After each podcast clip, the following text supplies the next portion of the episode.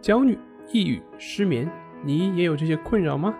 李洪福老师新书《情绪自救》教你摆脱的具体方法，快来读读吧。今天要分享的作品是《愤世嫉俗心理动力分析》。我们讲一个案例：一个刚上了大四的一个学生。由于之前学习的时候经常缺课，所以成绩越来越差，并且英语四级也没有通过。当他面对即将到来的毕业论文答辩的时候，感到很恐慌、害怕，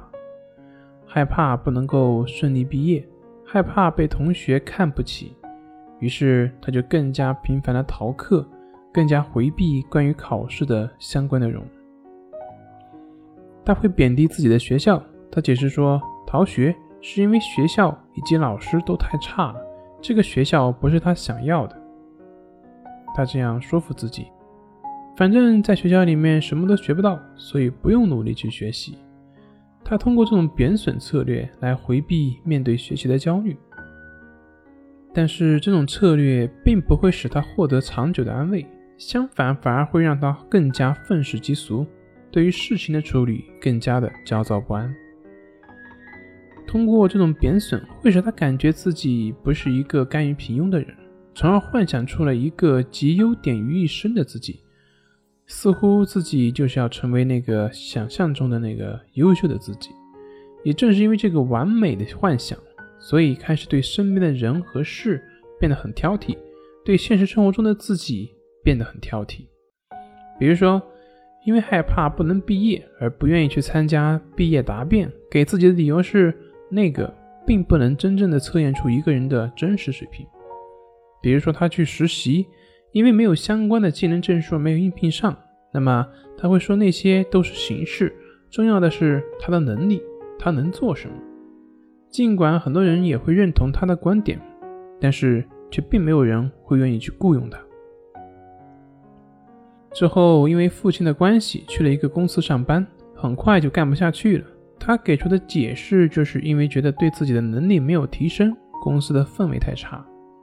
后来因为种种逃避行为，又害怕别人贬低自己，于是干脆就长时间宅在家里，不去与其他人接触，陷入了一个焦虑的恶性循环。越焦虑越回避现实世界，越回避越恐惧越焦虑。他一方面采取回避的策略。另外一方面又恐惧害怕未来即将到来的事情，为了逃避焦虑的感觉，他会脱离正常的社会关系，把自己包裹起来，让自己活在一个理想的幻想当中，并且随着时间的推移，对幻想也会越来越认同，会把对自己的失望投射到外界，让自己变得越来越愤世嫉俗，似乎这些都不是自己的问题，而是这个世界不够好。如果我们经常用这种回避策略，那就不能够让我们的经验得到调整。这样不仅会阻碍我们去体验这个世界的乐趣，还会损耗我们大量的精力用于应对恐惧，让我们的性格变得偏激、焦躁，而难以融入到现实的社会之中。这里是重塑心灵心理训练中心，我是杨辉，我们下次再见。